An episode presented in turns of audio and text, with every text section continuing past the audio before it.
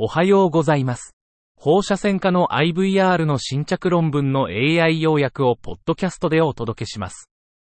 よろしくお願いいたします。論文タイトル。通常の間質性肺炎、経皮胸胸壁針生検後の合併症との関連。Usual interstitial pneumonia, associations with complications after percutaneous transthoracic needle lung biopsy. 背景、通常の間質性肺炎、WIP による肺実質の男性変化は、経皮的肺生検、PTNB 後の合併症リスクを増加させる可能性があります。目的、CT での UIP 所見と PTNB 後の合併症、気胸、強行ドレナージが必要な気胸、血痰との関連を調査する。方法、2010年1月から2015年12月までに PTNB を受けた4187人の患者、平均年齢63.8プラスマイナス11.9歳、男性2513人、女性1674人を対象とした単施設の後ろ向き研究。結果、UIP 群と非 UIP 群では、それぞれ148人と4039人が含まれ、UIP 群では、UIP 所見のハリ戦士が53人で観察され、95人では観察されなかった。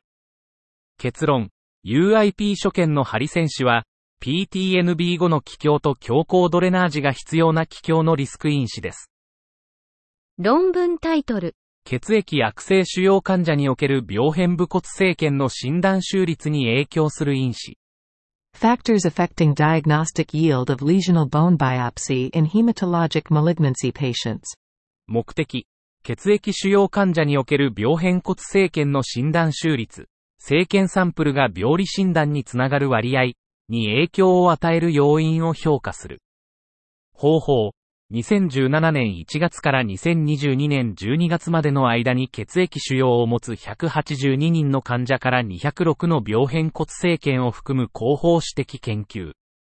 診断終率を評価するために検討されたパラメーターは、生検装置の種類、手動体電動ドリル、取得した生検コアの数、コア生検診のゲージ、初期の手術中のサンプル適量性、最終的な病理学的検査のためのサンプルが適切であるかを決定するタッチ準備細胞学、CT 上の病変形態、クラッシュアーチファクトの存在。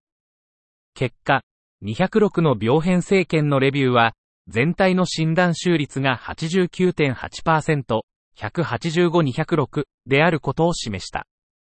診断終率に影響を与える2つの統計的に優位な要因は、生検装置の種類と室内適量性でした。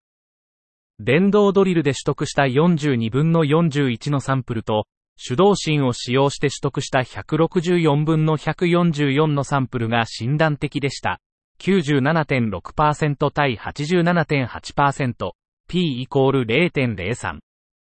手術中にサンプル適量性が評価された192のサンプルのうち、適量と判断された102分の97のサンプルが診断的であり、手術中に適量性が確認されなかった90分の77のサンプルが診断的でした。95.1%対85.6%、P イコール0.018。